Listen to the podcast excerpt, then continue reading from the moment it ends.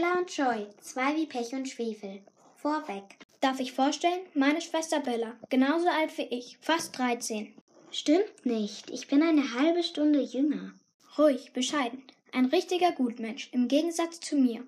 Ohne mich wäre sie aufgeschmissen, echt, weil sie viel zu lieb ist für diese Welt und. Ist gut, Joy, hör auf. Ihr einziger Fehler, sie unterbricht mich dauernd. Dabei wollte ich noch sagen, dass Bella unglaublich schöne Gedichte schreibt. Die wird mal berühmt, jede Wette. Joy auch, aber anders. Sie spielt sensationell Gitarre und genau das wollte ich gerade erzählen. Dann hör auf zu labern und fang an.